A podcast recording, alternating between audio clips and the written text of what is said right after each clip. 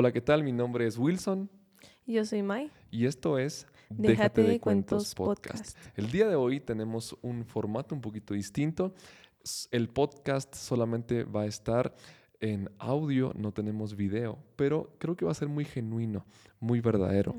Y mm, el, el, tema es, es el siguiente. Mientras veo a mi hermana directamente a los ojos, genuinamente le digo, Maitecita, todo va a estar bien. ¿Qué piensas de esta frase, Maite?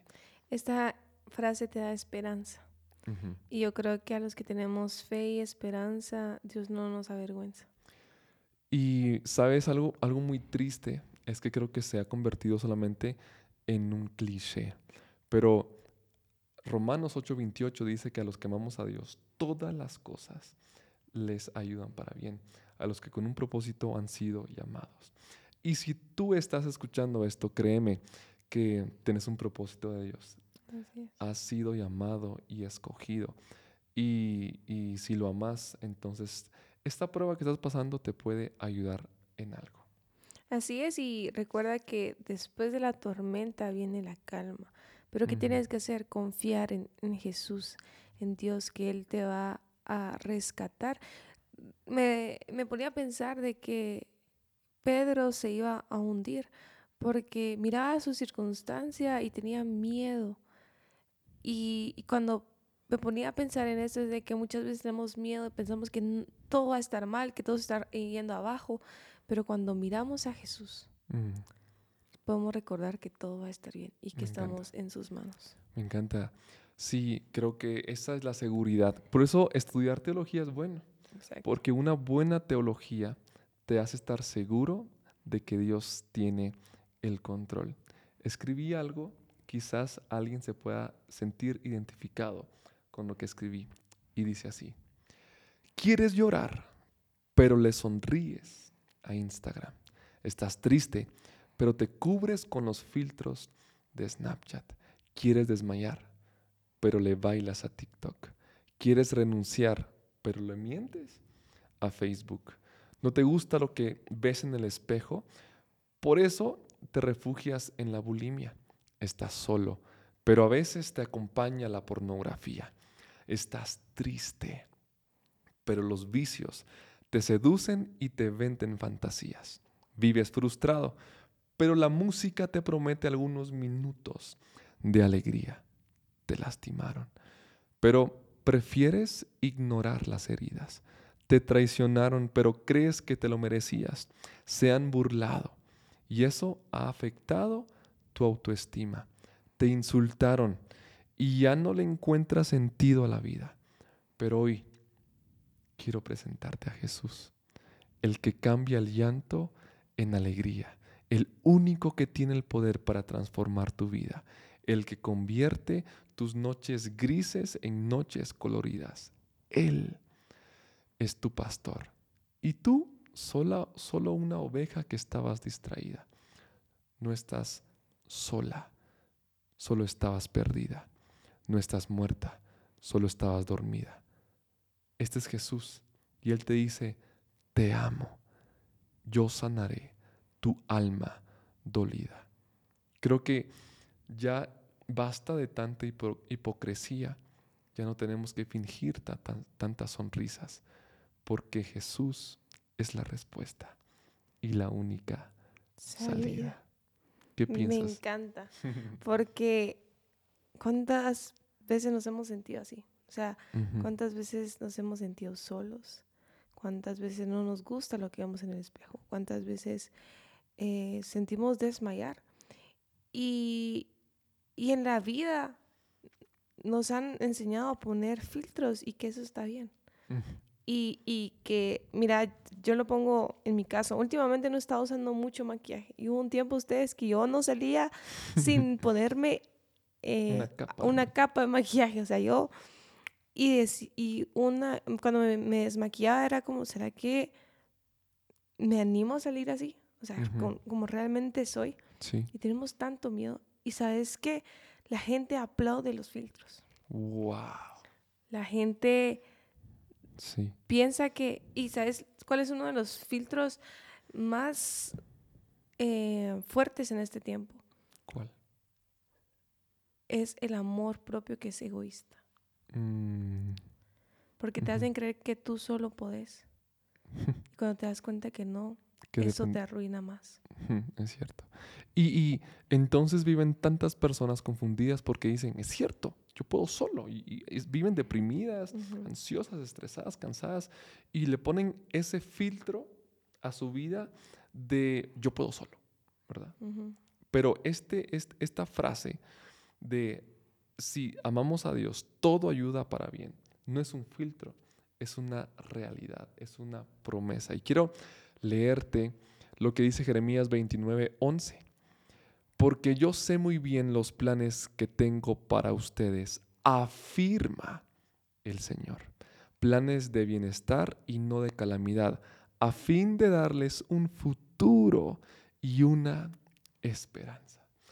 Fíjate, Mai, que últimamente he sido muy sincero conmigo mismo y me he dado cuenta de que de vez en cuando me da ansiedad. Sí, sí somos. O sea, quiero tenerlo todo bajo control y me pone ansioso saber que hay algo que no, no he logrado eh, resolver. Me pone ansioso que eh, le escribo a alguien y necesito algo de alguien y no me responde.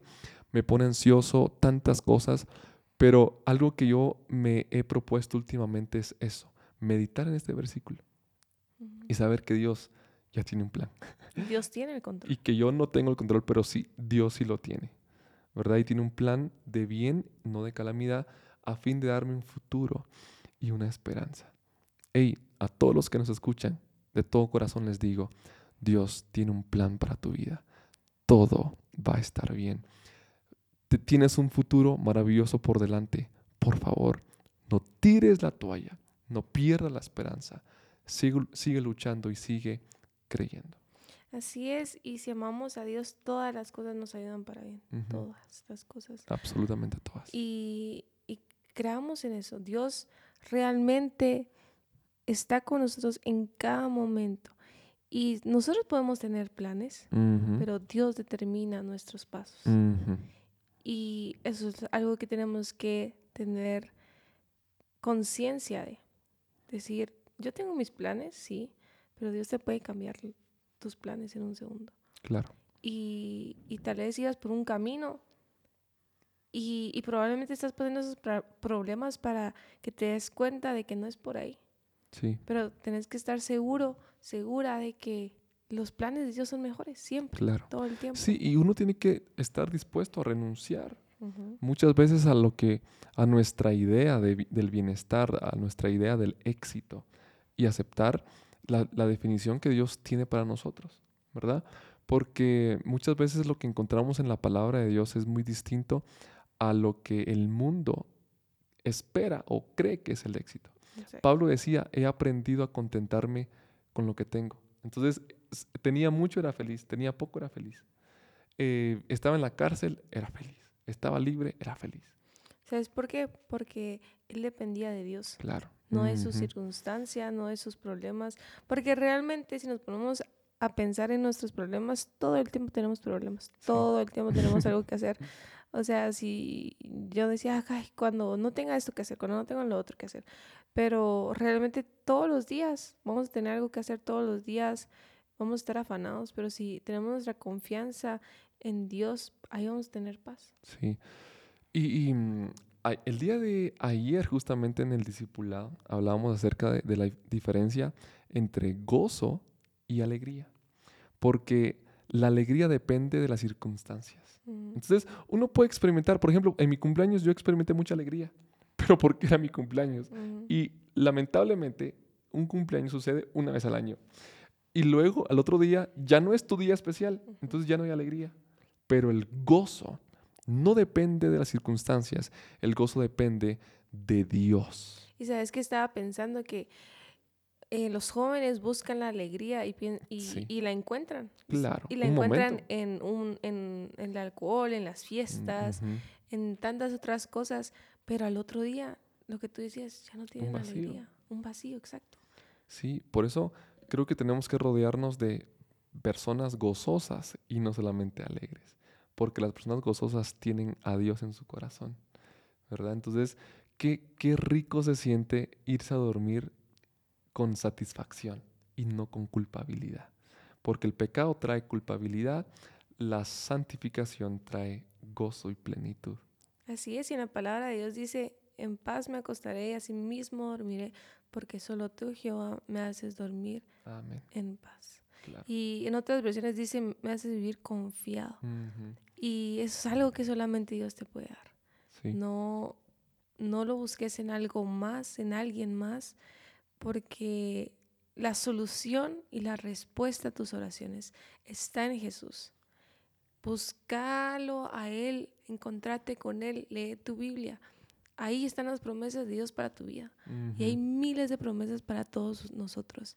Y si nosotros creemos en eso, las vamos a tener. Amén. Creo que hay más de 365 eh, veces que aparece la palabra no tengas temor en la Biblia. Wow. E, entonces es algo así como para cada día. Dios todos los días nos está diciendo, hijo mío, hija mía, no tengas temor. Yo estoy contigo. Yo te he dado eh, de mi espíritu, te he dado mi palabra, te he dado mis promesas, te he dado mi, presencia. No estás solo. Todo va a estar bien. Hoy eh, estaba reaccionando con alguien y me decía esto, Wilson, todo va a estar bien. Y eso me llenó de paz. Y espero que esta frase llene de paz tu corazón. Es cierto, hay problemas, hay pruebas, hay enfermedades, hay luchas, hay escuchamos malas noticias, pero de verdad todo va a estar bien. Así es, así que para terminar queremos orar, así que cierra tus ojos. Señor, te pido que toques el corazón de la persona que está oyendo esto, que pueda sentir tu amor y tu paz, Padre que pueda saber de que tú estás con esta persona, Padre, que todo va a estar bien y que tú tienes planes de bien y no de mal, que tu voluntad es buena, perfecta y agradable y que para que las personas que te aman a ti, todas las cosas nos ayudan a bien. Gracias Señor, en el nombre de Jesús. Amén y amén. Amén, amén. Espero que hayas disfrutado este episodio. Recuerda que todo va a estar bien. Yo soy Wilson. Y yo soy Mai. Y esto fue Déjate de Cuentos Podcast. Que Dios te bendiga. Nos vemos en el próximo episodio.